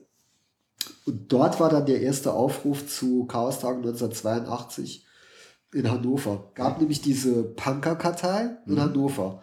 Die Bullen wollten also jeden, der aussah wie ein Punk, wie die Story vom An- Anfangs, ja, Karstadt war es halt voll freiwillig. Ja, dementsprechend konnten die Bullen sich an dir austoben. Ich war mal in Berlin, da haben sie auch am, an, äh, äh, an der Gedächtniskirche, wir saßen da rum, dann kamen direkt Zibis, Kumpel von mir voll die Fresse eingehauen, Nasenring aus der, dann mitgenommen und so, weißt du, es war so richtig Polizeirepression halt. Oder dann kam ich, äh, da war ich 18, kam aus dem Urlaub und dann haben die Bullen meiner Mutter schon Bilder vorgelegt, wo ich mit Freunden vor der Gedächtniskirche stehe, was ich dort mache und so. Ja, überleg mal, was, wie lächerlich. Was die für eine Arbeit da, um uns zu observieren und sowas. Völlig eine Schucke. Ja, jedenfalls äh, war es so, in, in Hannover gab es immer eine starke Skinhead-Szene, ja. Und äh, auch viele Ex-Punks. Und Karl Nagel kam eigentlich erst später dahin aus Wuppertal. Oder um es genauer zu sagen, eigentlich haben diese Punktreffen Wuppertal gestartet, ja, auch unter Regie vom Nagel, war dort Teds, Punks, Skins, die haben sich alle in der Innenstadt getroffen, das waren so 200 Mannequins und Frauen, ja. Und die, die Anfangstreffen liefen wir ab, wir, wir, also am Anfang gab es immer so kleine Schlägereien und dann haben wir aber gesagt, wir sind jetzt alle Freunde, ja, Streetlife und wir zusammen gegen alle anderen und die Bullen. Mhm. Ja, und das war eigentlich am Anfang mit dieser Aktion gegen die Punkerkartei in Hannover war so die Intention. Ja, und dann war es aber schon äh, 83 im Sommer, gab es schon erste Schlägereien mit Hamburger Skins und Hannoveraner, die sich dann auf die andere Seite gestellt haben. Ja. Und 84 war dann halt der offene Krieg. Also dann, was heißt Krieg? Dann, dann war, es war eigentlich 84 war in meinen Augen schon kein Punktreff mehr, sondern eine Antifa-Demo. Weißt du, weil da waren dann viele Linke dabei, die Punks vorher auch gehasst haben und haben da einen Demo-Zug organisiert. Weißt du, es war nicht dieses chaotische, unorganisierte wie 83, wo da war ja nichts angemeldet. Weißt, es waren nur so Gruppen von Leuten, 50 sind ins Karstadt rein, haben alles mitgenommen, sind auf der anderen Seite wieder raus. Weißt du, so mit ja. Registrierkasse unterm Arm, so ja, Sachen halt, ja. Total geil. Also die, die wussten auch gar nicht, was jetzt losgeht. Also kommt plötzlich, und in Wuppertal war das genauso. Weißt du, da sind wir einmal einfach losgerannt, auch äh, in Woolworths, weißt du, Socken eingesteckt, weißt du, oder rumgeschmissen, weil einfach so Scheiß gebaut, weil sie völlig jo, kindisch von mir aus. Ja, bisschen die Leute aufgeregt. Aber im Prinzip harmlos. Ja. Und dann, wie gesagt, ab 84 war diese, war das total politisiert. Ja. Aber auf der anderen Seite muss man sagen, dass dann die Skins dort auch standen mit Heil Hitler, weißt da war nichts mehr mit Eu und mhm. äh, unpolitisch, sondern war ganz klar, äh, die sind jetzt Nazis. Weißt, und ab dem Moment war der Graben da, weißt, war klar, Skinhead in Deutschland. Klar gab es immer noch mal welche, die keine Nazis waren oder wurden, logisch. Aber es war halt so, dass das vorher nicht so klar war. Ja, und in dem Moment, als wenn da 80 oder das war auch nur ein klägliches Häuflein, ja. Ich habe da noch so ungefähr 10 Meter von denen weggestanden, wo dann die Bullen auch dazwischen sind, mit Hunden und was weiß ich. Und die standen da halt wirklich mit Hitler groß einfach so. Viele haben dann später gesagt, war nur Provokation. Also, wo dann auch wirklich dann wieder in irgendwelche anderen Szenen abgehört. Mhm. Ja. Und dann gab es irgendwann eine Zeit lang gar keine Chaos-Tage mehr. Mhm. Bis dann wieder 94. Richtig, zehn Jahre war so eine Art Jubiläum. Da war eigentlich nicht so viel los da, aber die Bullen haben dann ziemlich viel Scheiße gebaut, also sie haben total überreagiert. Und da war aber die Antwort von der Szene. Und damals ist interessanterweise gab es eine ziemlich fitte Streetpunk-Szene, also Leute, ganz junge, die auch agil waren, was im Kopf hatten und irgendwie Bock hatten. Und das ist dann halt 95 explodiert. Ne, wo dann wirklich der Supermarkt da ausgeräumt wurde und äh, wo es echt gebrannt hat, ja, wo die Bullen auch nichts mehr unter Kontrolle hatten und so. Wo die auch selbst nicht mit gerechnet hätten, dass es zu sowas kommt, ja, wo diese riesige Straßenschlacht entstanden ist, wo tagelang gedauert hat. Also es war schon, äh, jo. Du bist ja danach als Fachmann durch die Medien gelaufen, wenn man deine Wikipedia-Seite glauben darf. Ja, ich war halt auch dabei, ja. Also ich habe jetzt nicht von der Couch Ja, aber wenn, du, wenn da drin steht journalistische Aufarbeitung, dann, ja, wie hast du das journalistisch aufgearbeitet? Was war das? Das Zap. Wir haben das halt berichtet. Einfach nur, was ihr da gesehen habt. Richtig. Wir haben halt Leute interviewt, die dort waren. Wir haben äh, von verschiedenen Brennpunkten, ja, haben wir, haben wir auch Bullen interviewt, weiß ich gar nicht. Aber wir haben halt das, äh, eine Gegenöffentlichkeit gebildet. Ja, im Gegensatz zu dieser Bildzeitungsschlagzeile und den Bildern, die da existiert haben.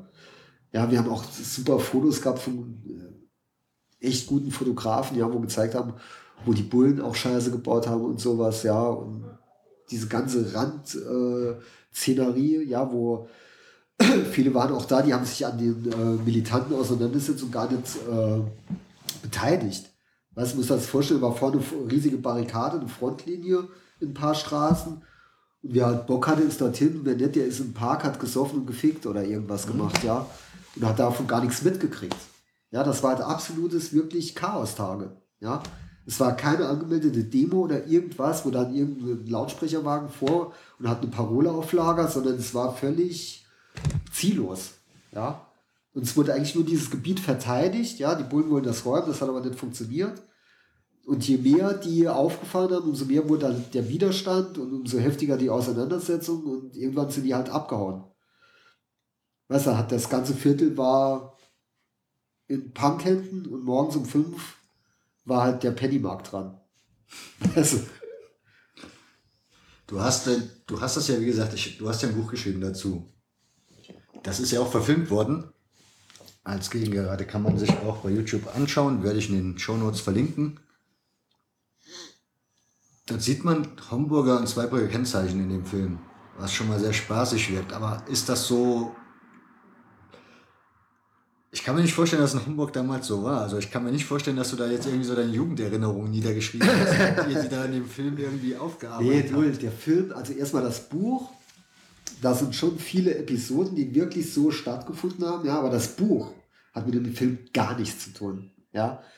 Beim Film hast du immer generell das Problem, du hast kein, also Tarek, den ja gemacht hat, der hat kein Budget gehabt, ja, so gut wie keine Kohle. Und dementsprechend musst du halt gucken, wie, äh, wie soll ich sagen, wie schreibe ich das Drehbuch um? Ja, also das Drehbuch von diesem Film, was eigentlich gar kein Drehbuch hat, ja, der ist ja völlig verwirrt irgendwo. Da tauchen nur ein paar Namen, also die Handlung ist äh, haarsträubend. Das Buch ist zwar auch kaputt, aber irgendwo ist da so eine Art roter Faden, ja. Aber das Buch und der Film, die, das sind zwei total verschiedene Sachen, ja. Nur, wenn du halt äh, nicht die Möglichkeiten hast, das war von vornherein klar, dass dir das Buch nicht eins zu eins verfilmt, dann äh, kommt halt was komplett anderes raus, ja. Und ich fand, es waren ein paar coole Bilder dabei und auch coole Leute, die wir da nochmal kennengelernt haben, die mitgemacht haben und so. Und das Highlight war halt natürlich in, in Saarbrücken die Straßenschlacht, die halt total eskaliert ist. Ich weiß nicht, ob du das mitgekriegt Ja, ja. hast, wo dann die Leute plötzlich echte Steine geschmissen haben, dann das Bullenauto umgeworfen und das zerdeppert und so. Also allein für diese Aktion, ja, das war halt ein Riesenspaß, ja. Und ich sage, der Film, jo, künstlerisch zwiespältig. Ich habe mir einmal angeguckt. Er ist wahrscheinlich nicht schlecht, aber ja, ist nicht so mein Ding. Ja. Okay. Aber insgesamt alles andere, Dreharbeiten, die ganzen Stories drumherum, dann natürlich die Premiere, ja, mit, äh, mit dem Benz in Hannover, wo es dann auch nochmal so Mini-Chaos-Tage gab. Und äh, in dem Hotel, das dann zerlegt wurde und so. Also es war schon alles stilgerecht. Also das war schon geil. Du hast dann auch wieder die alten Leute getroffen und auch viele Junge, ja, die dabei waren. Und es war abgefahrene Aktion. Also war, toll. Ja, also von daher, der Film ist schon absolut historisch ein absolutes Ding, obwohl er natürlich diese Chaos-Geschichte überhaupt nicht widerspiegelt, sondern es ist ja irgendwie so eine Art Liebesgeschichte und äh, auch mit dem Buch nichts zu tun hat. Ja. Wenn man dir jetzt so zuhört, du hast ein paar Jahre in New York, hast da gelebt, du hast da in Deutschland einiges erlebt. Warum lebst du eigentlich noch im Saarland? Warum in Bexbach?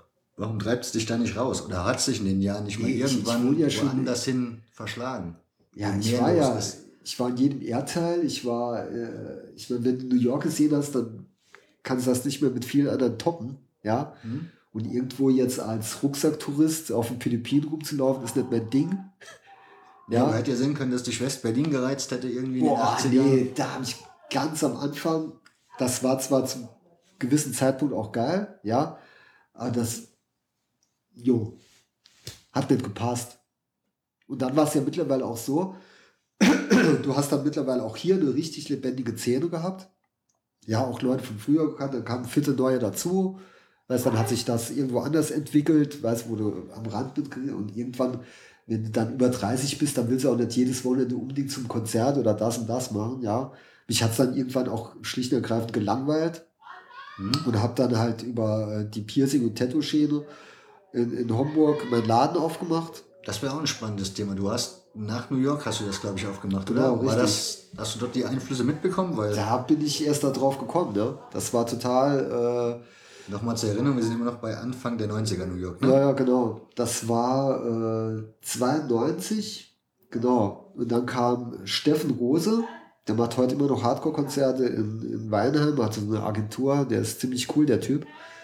Und dann kam der an, war mit seiner Freundin da und hat gesagt, ey, pass auf, äh, gehst du heute Mittag mit, wir gehen da oben. Gauntlet ist ein Piercingladen, äh, ich lass mich piercen. Ich sag, wie piercen? Was was ist denn das für eine Scheiße? Ja, ja er lässt sich hier so einen Stecker durch die Brustwarze machen und seine Freundin kriegt einen Augenbrauenstecker. Ich so, oh, revolutionär, ne? so eine Scheiße. Und die Freundin von ihm, die war total bieder, das war so eine Postbote. Da habe ich gedacht, ey, Alter, was soll das? Ja, das ist so total schräg, ja. Da bin ich dahin mitgegangen und es war die Hölle, ja. Da waren Kamerateams aus der ganzen Welt. Ich hab da, die sind alle durchgeknallt, ja. Und dieser Gauntlet-Typ, Jim Ward hieß der, das war aus der Homo-Szene, ja. Der ist mit so Lederbuchsen rumgelatscht, hinten der Arsch frei und so. Habe ich gedacht, ey, total crazy alles, ja. Das wird sich niemals durchsetzen in Deutschland. Lange Rede, kurzer Sinn. Ich kam zurück und dann war hier ein äh, GI, ein ehemaliger, der konnte auch piercen, ja, der hat das auch gemacht teilweise. Und hat gesagt, ey, äh, Moses, come on, let's do a piercing studio. Gesagt, das geht doch gar nicht. Und, und zwei Wochen später hat morgens um 8 hat's geklingelt, ja. Und ich gucke aus dem Haus raus und dann steht unten so ein Mädchen und zeigt so mit dem Finger auf die Zunge. Loch, Loch. Ich sage, das ist Wahnsinn, ja. Und dann ging das ab wie eine Rakete. Ja, weil irgendwo war das ja auch eine Szene gebunden. Oder damals war ja Techno gerade so im Kommen. Und äh, jeder, äh, der in die Disco wollte oder, oder Bauchnabelpiercing und so, das war Explosion. Ja. Und dann haben wir das halt so gemacht. Das war eigentlich alles. Du hast, du bietest aber nur noch Piercing an dem Geschäft, oder? Nee, früher habe ich immer gesagt, nee, wir machen keine Tänze, ich mache reines Piercing-Studio. Und dann kam, hatten wir Gasttätowierer, Maxe aus äh, Dessau oder äh, wer war noch da aus Leipzig, haben wir ein paar gehabt. Und haben jetzt mittlerweile in Saarbrücken mal einen festen Tätowierer. Also früher habe ich immer gesagt, Tattoo, das ist was ganz anderes und so. Ist ja auch was anderes. Aber wir haben so viel Nachfragen gehabt, irgendwann haben wir gesagt, komm, wir holen das nochmal einen rein und jetzt ist es halt so. Und ich bin ziemlich zufrieden, weil er echt ein super Künstler ist, unser Tätowierer, und sein eigenes Ding durchzieht und äh, dass er über diese Plattform sich etablieren konnte. Ja, das hat mir halt da auch echt gefallen und äh, Piercing ist halt einfach ein Handwerk und da habe ich dann wirklich schon, äh, sag ich mal, einfach qualitativ so hohen Standard hochgezogen. Und dann bin ich halt dann wirklich Spießer und akkurat, ja, dass ich das dann aufrechterhalten will, immer besser werden. Und dann ist da irgendwo so eine Konkurrenz, ja, du willst dann das nochmal toppen und steigern, noch professioneller. Und so hatte ich das halt entwickelt. Deswegen existieren wir wahrscheinlich auch immer noch. Das seit mittlerweile 23 Jahren. Um auf die Frage zurückzukommen, warum ich dann letztendlich doch wieder im Saarland gelandet bin, ja. Es ist halt, äh, äh, ich habe ja dann in Hannover gewohnt war dort eigentlich mehr in Hamburg, St. Pauli in der Hopfenstraße habe ich da immer gehaust, sage ich mal. Äh, und habe diese Anfänge von St. Pauli mitgekriegt und da war es dann aber letztendlich auch so, es hat mich nicht gelangweilt, aber es hat mich dann doch aus irgendwelchen Gründen wieder zurückgezogen, ja. Weil hier hat sich auch mittlerweile dann in der Zeit, wo ich weg war, ziemlich viel entwickelt, ja. Man konnte irgendwo existieren. Erzähl mal Als ein bisschen, was sich Szene- da so entwickelt hat hier im Saarland, weil Es gab erstmal viel mehr Leute, die da irgendwie Draht zu hatten. Es gab fitte Leute auch. Es gab Leute, die Bands gemacht haben. Es gab immer noch das AZ Homburg, ja. was für Bands gab es da so? äh, oh Gott, irgendwelche, wo ich jetzt nicht mehr den Namen weiß, weißt du, das ist eine richtige Musikszene halt entstanden. Ja, oder Leute, die dann halt in der Garage den Namen quasi übernommen haben. Ja, und haben dort zig Konzerte gemacht, weißt du, im kleinen Club, im großen Club oder irgendwelche andere, Jutz Merzig oder Jutz Blieskastel. Ja, Hardcore Ja, ist wo- so in Saarbrücken ja immer noch großes Ja, Thema. ne? das ist ein Riesending, weißt du, das war quasi explodiert, ohne dass ich da irgendwas damit zu tun gehabt hätte, ja. Das war ja eigentlich, sage ich mal, früher unser Baby, ja, in Homburg und hat sich völlig von alleine irgendwie entwickelt, ja. Es war vielleicht nicht so, wie wir uns das vorgestellt haben, aber scheißegal. Es war nicht verkehrt und äh, äh, insgesamt war es halt, du hast halt in, im Saarland, es ist nicht die totale Provinz, ja, jetzt wie irgendwo in Bayern oder in der Pfalz oder so, sondern du hast mit Saarbrücken das ist eine richtige Großstadt und du bist halt in, von Homburg bist du in 20 Minuten am Bahnhof in Saarbrücken. Das ist schon eine zusammenhängende Stadt, ja. Du fährst dir hier nicht äh, 30 Kilometer durch Lohai und triffst keinen Mensch oder so, weißt du? Das stimmt, ja. Also für mich ist Saarland ist schon äh, großstädtischer. verschiedenen Vierteln irgendwie. Genau, richtig, du, genau so ist es halt. Und du hast auf der anderen Seite trotzdem auch diese Natur und diesen ganzen Kram. Und wenn du halt hier irgendwo, für mich ist das dann total geil, in Oberbexbach ins Freibad zu gehen. Weißt du, das sind so Kindheitserinnerungen, da kannst du so richtig geil die Bahn ziehen, du, und guckst dann auf den Wald, die Vöglein zwitschern und die Welt ist in Ordnung. Ja, da brauche ich nicht in Kreuzberg in der Hundescheiße rumzutappen. Nee, äh, ist so. Was soll ich dort? Weißt du, wo irgendwelche Hipster mich aufregen, weil sie scheiß Bärte haben oder an jeder Ecke irgendeiner mit einem Latte Macchiato in der Hand rumläuft. Das ist nicht mein Ding. Weißt du, die Sorte von Großstadt brauche ich nicht. Weißt du, das ist einfach Kacke. Und wenn ich äh, irgendwie auf die Kacke hauen will, dann fahre ich nach St. Pauli. Das sind von mir, sind das 622 Kilometer bis ans Jolly Roger. Ja, und dann bin ich bei meinen alten Freunden und Hello und dann nach drei Tagen oder drei Tage bist danach krank, sag ich mal. Weißt du, du heißt einmal auf die Kacke und dann ist gut, ja. Und Ende aus. Und im Saarland hast du halt das Ding, das finde ich jetzt nicht beengend oder so, sondern es ist eher sogar ein Vorteil. Du, irgendwo triffst du immer jemand, wo den kennt oder du, du hast ihn schon mal gesehen aus irgendwelchen anderen Zusammenhängen. Weißt du, man läuft sich immer irgendwo über den Weg. Und das ist so eine Art von äh, sozialem Leben, ja, wo du in der Anonymität, wie in New York, ja, wo du dann wirklich nur in dieser Szene gefangen bist, sonst nicht möglich ist. Weißt du, wenn ich irgendwo rumlatsche, dann geht die Handtucherei, ja, weißt wo du auch überlegst, woher kenne ich den? War der jetzt von Piercing oder Punk oder Hardcore oder äh, mittlerweile als Arzt oder irgendwas, weißt du, das ist halt so. Und das ist halt witzig, weil da auch Leute von früher dann in ihrem jetzigen Beruf nochmal triffst, in anderen Positionen. Das ist auch interessant. Weißt du, wo sind manche Punks von früher gelandet? Weißt du, was, wie denken die? Weißt du, sind die immer noch so drauf? Denken die wie du? Weißt du, was ja irgendwo eine Lebenseinstellung ist? Ja? Also auf jeden Fall kein Arschloch zu sein oder sich gegenüber anderen als Arschloch zu benehmen oder sowas. Ja. Und äh, das finde ich halt echt super, wenn du dann einen nach 20 Jahren nochmal triffst und der ist dann, was weiß ich, wo in der Firma, Betriebsrat oder keine Ahnung. Im besten Fall. Der eine oder andere ist vielleicht auch schon hinüber oder sitzt im Knast oder was weiß ich. Aber du, du läufst jedem irgendwann nochmal über den Weg. Und das ist halt das Geile am Saarland. Du hast eben schon das Jutz, das AJZ in Homburg angesprochen. Das gibt es ja mittlerweile nicht mehr. Aber das muss ja ein relativ legendärer Laden gewesen sein. Kannst du da ein bisschen was zur Geschichte von dem Laden erzählen? Ja gut, das war halt ganz früher, war das eines der ersten selbstverwalteten Jugendzentren. Wie ist das entstanden? Also habt ihr es besetzt oder habt ihr es mit der Stadt irgendwie ausgehandelt? Nee, das oder? war ganz am Anfang gab es im Saarland und speziell in Homburg gab es eine ziemlich große äh, Junkie-Szene, ja, noch aus der Hippie-Welt sozusagen. Und die haben in Homburg in so einer abgelegenen, äh, so eine alte, was war das, äh, so eine Art Mini-Kirche, ja, haben die Junkies haben dort äh, so eine Art Sozial Jugendzentrum, ja, wo die sich dann getroffen haben, dann haben die dann mit dem Pfarrer gelabert und irgendeinen Scheiß. Und dort sind wir dann so infiltriert, die Punks, wir waren dann viel jünger, haben unten im Keller so einen Raum gekriegt und dann waren später die Hippies nicht mehr da, waren nur noch wir da. Ja, da gab es auch riesen Stress immer, weil wir die quasi dann so rausgedrängt haben.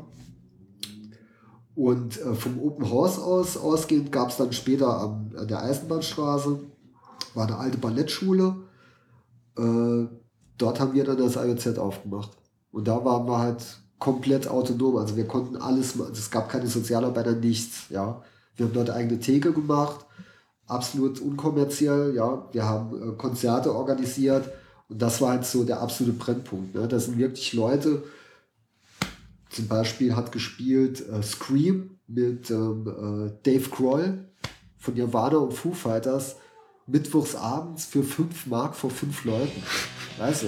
Und Dave Grohl, der war total stark, der fand, sagte, also, ey, Hamburg ist so geil, weißt ich zieh glaube ich hierher und so. Weißt der Typ von Foo Fighters, also Foo Fighters kennt vielleicht ein paar Hörer, so Dinger sind da halt passiert, weißt du, wo du dann halt auch denkst, boah, du kannst die Geschichte auch im allerletzten Loch schreiben. Ja? Hauptsache du machst irgendwas.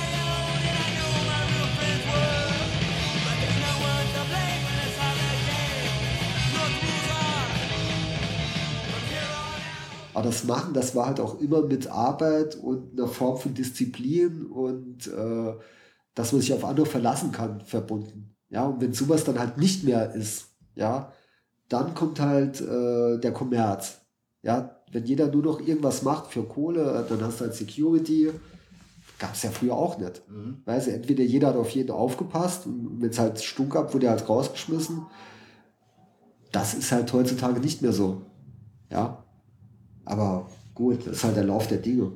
Ja, ich glaube nicht, dass man das Rad der Geschichte so zurückdrehen kann. Klar, das gibt es woanders noch. Ja, gerade, ich glaube, im Osten ist das ziemlich verbreitet. Aber äh, das Homburger IOZ, das hat einen Ruf gehabt, äh, bundesweit oder sage ich mal Europa oder von mir sagt man echt weltweit, ja. Weil wir haben Bands aus Italien, wir haben aus ähm, Amiland, alles was rüberkam, hat bei uns gespielt. Wer hat das organisiert oder wie habt ihr das organisiert? Alles persönliche Kontakte. Also diese Agentur gab es ja noch gar nicht. Dann hat, äh, Na gut, ich meine, ich kann zwar ein Konzert mit einer Band ausmachen, aber deswegen kann ich ja die Bar nicht selber machen, die Tür nicht selber machen. nee, nee, es war immer so ein Stamm von 20, 30 Leuten. Weißt du, die Einheimischen, die dort irgendwas gemacht haben. Ne? Da war zwar eine Fluktuation, weißt du, Leute sind gegangen, gekommen, persönlich verstritten, weißt du, Liebespärchen, so die ganzen Ja. Geschichten halt. Äh, aber es war eigentlich eine, eine Clique von Leuten, die äh, irgendwas gemeinsam gemacht hat. Ja. Und das war halt absolut äh, lebenserfüllend. Heute sitzen die vielleicht dann lieber im Stadtpark an der Skaterampe rum, ja, und haben keinen Bock, ein Konzert zu organisieren. Ja, und fahren halt lieber im Kreis oder sowas. ja, äh, ist halt so. Weißt du, was ich meine? Ja. Ja, weil du es gerade mit dem Machen Oder hattest. Fußball, weißt du, das ist ja mit die Ultraszene, die ist halt viel später entstanden, dass die auch so, in Anführungsstrichen, so einen Unsinn machen, weißt du, ihre Energie verschwenden für irgendwas, was nichts bringt. Weißt du, du verdienst ja nichts dran. Ja. Weißt verschwende deine Jugend. Weißt du, bei uns hat ja keiner gedacht, ich mache jetzt hier fünf Jahre, putze ich die Klos im AJZ und danach bin ich dann, äh, was weiß ich, Hausmeister oder sowas. Weißt du, das hat keinen interessiert. Weißt du, oder wir gehen jetzt Bier kaufen, also, äh, oder morgen muss geputzt werden, äh, lange Gesichter. Weißt du, aber irgendwie funktioniert das und dann am gewissen Punkt funktioniert es aber nicht mehr, wenn es dann nur noch drei Leute sind, ja, weil die sich dann den Arsch aufreißen. Und das waren ja dann oft Leute, die dann nach Saarbrücken gezogen sind, haben dort eine Kneipe aufgemacht oder die Garage übernommen. Und ganz viele aus Homburg, ja, die sind dann einfach irgendwann abgewandert. Wenn du mir jetzt als Zugezogenen so ein paar Tipps geben willst, für abends fortzugehen, wenn du sagst, da kannst du dich noch halbwegs mit vernünftiger Musik unterhalten, wo kann ich hingehen hier im Saarland? Ja gut, ich war neulich, war ich jetzt wirklich in meinem ganzen Leben vielleicht zweimal, ich war total begeistert vom Nilles, muss ich sagen, weil da abends um halb sechs eine Punkband Das ist hat. Brücken, ne? Ja, ja, im Norwieser Viertel, nachdem FC Homburg gegen Saar 05 gespielt hat, war dort super Atmosphäre. Also war cool. Dann, was halt immer noch so eine Anlaufstelle ist, weil halt die alten Gesichter dort auch rumhängen, äh, Karate Club Meier, ja, oder Garage für Konzerte. Ja, aber ansonsten so genau kenne ich mich halt auch nicht aus. Ne? Weil, Ja, hast du mit der Musik noch was am Hut? Also, ja gut, wenn ein gutes Konzert ist, gehe ich halt auch mal hin. Ja, oder wenn so ganz alte äh, Schlager spielen. Was aber wenn ich jetzt zu Hause an deinen Plattenschrank gehen würde, dann würde ich da immer noch Ja, klar, die, die Platte- Hardcore-Platten von damals finden. Ja, klar, die habe ich ja nicht weggeschmissen. So, die neuen Sachen bin ich überhaupt nicht up to date. Also jetzt zur neuen Hardcore-Szene, was da abgeht, diese ganzen Strömungen und so und boah, die- dieses Unsägliche, dass dann irgendwie die Nazis damit eingesickert sind und das auch für sich vereinert haben und sogar den Namen sich haben schützen Ja. lassen wollen. Ja, das war, das habe ich nur so am Rand mitgekriegt, weil, wo ich nur mit den Händen über den Kopf, wo ich gedacht habe, Alter, ey, was ist nur los? Scheiße. Irgendwas ist komplett schief gelaufen. Ja. Nee, aber das ist, äh, äh, also ich gucke jetzt nicht irgendwo im Netz, wo jetzt am Wochenende ein geiles Konzert ist. Ich gehe lieber zum Fußball und kipp mir dort ein Bier in die Rüstung und äh, beobachte so ein bisschen, was so seitwärts vom Spielfeld abgeht. Und das reicht eigentlich, weißt Dann ist die Freizeit schon aufgebraucht, fertig aus. Wenn wir dann schon Fußball haben, dann gehen wir da mal zum FC St. Pauli, weil den hast du ja vorhin schon erwähnt, dass das so dein Ding ist. Aber das war nicht immer so, ne? Also der FC Homburg, ich meine, ich hätte letztens von dir Bilder entdeckt, die du selber gepostet hast sogar, aus dem Waldstadion, irgendwann Ja, in den klar. 80ern, irgendein Zweitliga-Aufstieg oder irgendwas. Nee, nee. Also hat die Fußball, deine Fußballlust schon in Hamburg angefangen oder bist Ja, du erst also- in Hamburg also- Fußball gucken gegangen und dann in Hamburg? Nee, in Hamburg, das ist. Früher war ja als Punkist nicht zum Fußball gegangen. Ja? Zum Beispiel Sven Brooks von St. Pauli, der ist 1988 bei der EM. Ist der wirklich original? In Deutschland war die ja, glaube ich, damals in der 88, wenn ich mich erinnere. Irgendwie ist der da rumgereist. ja. Weißt du, bis zu den Spielen, jeder hat gedacht, der ist völlig verrückt, ja. Größen, weil der hat damals ein Iro gehabt, Lebensgefahr. Also, weil ein Die Bomber ja eine stolze Deutsche. Gab es ja damals noch. Und äh, der hat das aber gemacht. Und der ging zum Beispiel schon, als er noch in Köln gewohnt hat, immer zum Köln, hat das aber verheimlicht. Hat immer gesagt, er muss heute Mittag irgendwo anders hin, ne, zu seinen Punker-Kollegen, weil die gedacht haben, nee, der ist verrückt, ne, der geht zum Fußball. Nee, das war damals in Punk-Szene völlig verpönt. Ja. Und dann hat sich das aber so entwickelt über St. Pauli und so weiter und so fort. Und mittlerweile, Homburg war halt äh, äh, schon als ich Kind war, Traditionsverein, wo die gegen die Bayern gespielt haben, gewonnen und so. Und äh, ich wohne in der Straße, ja, ich sehe das Flutlicht, ja. Und wenn du aus dem Fenster guckst und siehst das Flutlicht, dann geht meine Hand automatisch zum Haustürschlüssel, ja, und dann gehe ich halt raus und gehe dorthin. ist klar. Ja, manchmal ist es ja auch richtig interessant, was dort passiert und so. Ja, weil du hast manchmal richtig Atmosphäre und so. Ist zwar natürlich nicht zu vergleichen mit früher Bundesliga, aber ich stelle mich auch dorthin mit 360 Mann im strömenden Regen manchmal. Und lass den Regen meinen Bierbecher träufeln, ja, und freue mich, weil ich dort im Rund stehe und gucke mir die Scheiße an. Ja, das ist für mich entspannend. Ich weiß nicht, warum so ist, aber es ist so. Und dein Hang zu St. Pauli, ist der auch noch da oder? Ja, es ist einfach zu weit weg. Ja, das, das hier ist was anderes. Du gehst raus, weißt du, bist in fünf Minuten am Stadion und kennst auch jedes Arschloch, das da rumläuft, ja, vom, vom Präsident bis zum Platzwart und jeden, ja.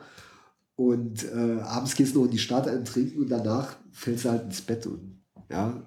St. Pauli, gut, ich würde mich mal freuen, wenn wir nach Marseille fahren, international. Jawohl. Ich hoffe, dass ich das echt noch erlebe. Vielleicht steigen wir ja nächstes Jahr auf. Aber momentan äh, ist besuchsmäßig so, ist Homburg absolut, äh, hat St. Pauli schon längst den Rang abgelaufen.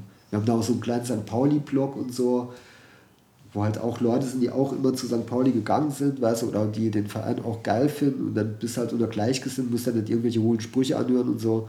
Das ist schon schon ganz cool, dass wir das da so etabliert, äh, etabliert haben. Und äh, ja, der Verein an sich ist halt ja, auch chaotisch und familiär und äh, man hat immer das Gefühl, man kann irgendwas vielleicht noch machen, ja. Das ist halt schon ein cool. ländlicher Verein halt. Ja, wobei ich muss sagen, meine allerfrüheste Sozialisation fußballmäßig war Borussia Neunkirchen. Ja, mein Vater, der war ja auf der Hütt Mhm. und da war es absolut Usus nach dem Schichtwechsel, ja, dass die dort äh, alle ins Ellenfeld sind. Und das Ellenfeld an sich ist in meinen Augen eines der geilsten Fußballstadien der Welt.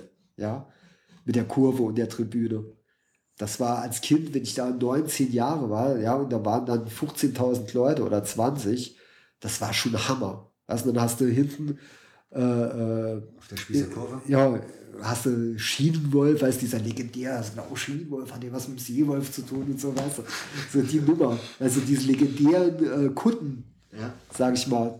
Ja, wenn du so Neunkirchen schon, also wenn dein Vater hier auf der Hütte war, dann kennst du das ja, wie die ganze Hütte hier noch stand, das rumgequalmt hat. Wie kann ich mir Neunkirchen vorstellen zu der Zeit? Boah, ey, das war wirklich äh, wie, äh, wie soll ich sagen, so stellt man sich halt England in der vorindustriellen Zeit.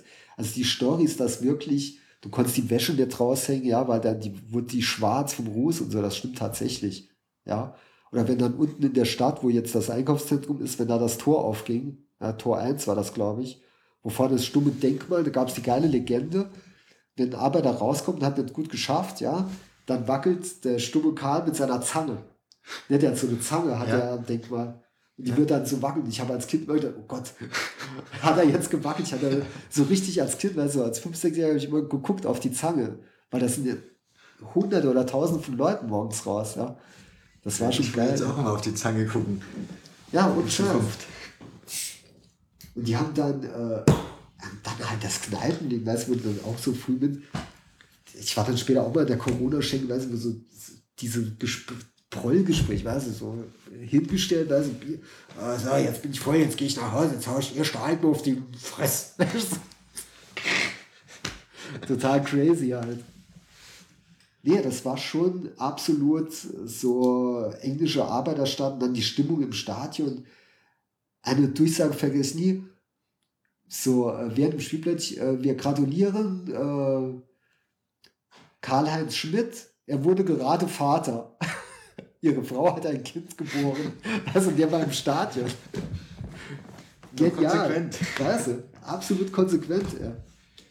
Wenn wir jetzt nochmal noch mal zurück zu dem Machen. Wenn man deine Wikipedia-Seite liest, du bist ja echt ein Macher. Du hast, Ah, lass die Wikipedia sein, Fansites. da steht nur Scheiße drin. Ja. Dann der kann ich mich aber abarbeiten. Weil da steht ja alles drin. Und da steht drin, dass du in den diversesten Fansigns mitgearbeitet hast. Wenn man dann schaut, dann warst du in New York. Dann hast du dieses Buch ausgebracht. Deinen Laden aufgemacht. Also sprich, du bist schon jemand, der was machen muss. Jetzt hat man so das Gefühl, die letzten Jahre ist das eher ruhiger geworden. Also ich habe kein Fansign, kein Buch mehr von dir gesehen oder gehört. Wie sieht's da aus? Gibt es da noch mal was oder hast du da anderweitig äh, Pläne, dich jetzt mit irgendwelchen Dingen zu beschäftigen? Ich hatte die Idee, vor ungefähr einem halben Jahr das Tab nochmal auferstehen zu lassen. Allerdings, ich bin jetzt berufstätig als Arzt, mache da unheimlich viel Bereitschaftsdienst und so weiter und so fort. Das macht auch riesen Spaß und ist ein absolut genialer Job, sage ich mal. Was heißt Job? Das ist irgendwie äh, geiles Ding halt, ja. Und äh, das, das ziehe ich auch durch, die Nummer, ja. Das, irgendwie bist du so drin und dann machst du halt immer weiter. Das ist ein täglicher Kampf. Und, ja, wie es halt so ist. Ja, es ist wahnsinnig spannend und interessant und Herausforderung halt einfach auch, ja. Und äh, äh, das ZAP, da hatte ich die Idee, dass ich jemand quasi engagiere. Ich gebe den Namen, habe ein Konzept, ja. Und der oder die setzen das um und dann probieren wir, ob wir nur mal ein Heft, ja, mit, mit einer neuen Idee, aber unbedingt als Heft, ja, und nicht digital, auf den Markt bringen, ja. Entweder es geht ab wie die Woods oder nicht. Es gibt von äh, Andy Warhol gab es früher, oder gibt es immer noch ein Heft Interview, ja, das hat mich ziemlich beeindruckt. Die haben dort unheimlich viel Fotos, ja, ungefähr in dem Stil hätte ich es auch probiert aufzuziehen. Wirklich richtig geile Fotos, ja. Jetzt nicht explizit nur von Konzerten oder sowas, sondern irgendwas Abgefahrenes oder auch das, äh, ähm, was jetzt die Bildzeitung mittlerweile auch macht, dass Leser sich selbst irgendwie einbringen, ja, dass die wirklich abgedrehte Sachen schicken, weißt du, und das wird dann zehn Bilder links und dann das Beste rechts oder irgendwas, weißt du, so Unterhaltung halt einfach, weißt du, dass Leute echt Spaß haben und es ist aber coole Unterhaltung, die sich nicht auf Kosten von anderen irgendwie äh, lustig macht oder irgendwie Hass streut, sondern, weißt du, so das, was Punk ursprünglich war, so den Leuten vor die Hütte kacken, weiß ich aber nicht erwischen lassen. Du, so, also diese Ja. Till Eulenspiegel-Nummer. Weißt du, oder den Spiegel ins Gesicht halten. Und das war ja nichts anderes, dieses scheiße Aussehen, weißt du? Das war ja nur, guck mal, ihr kämmt euch jeden Tag und seid trotzdem so scheiße wie wir oder noch viel schlimmer. Ja, weil wir uns nicht verbiegen. Das war diese Quintessenz, ja, dieses, diese ursprüngliche totale Verweigerungshaltung. Ja, um nichts anderes ging's ja. Gut, Moses, dann bedanke ich mich für, die, für deine Geduld, für deine Zeit, die du dir genommen hast. Das gern. Ich bin jetzt im Schwebbel hier. Im alte Neukircher Kiez. Wir sitzen hier mitten in Neunkirchen. Das war der Hörfehler Folge 14 mit Moses Arndt auf meiner heimischen Couch. Wenn es euch gefallen hat, dann zeigt es ruhig mal auf Facebook oder auf Twitter unter @dogokocha. Den Hörfehler gibt es hoffentlich nächsten Dienstag wieder. Bis dahin eine gute Woche und ein starkes Wochenende.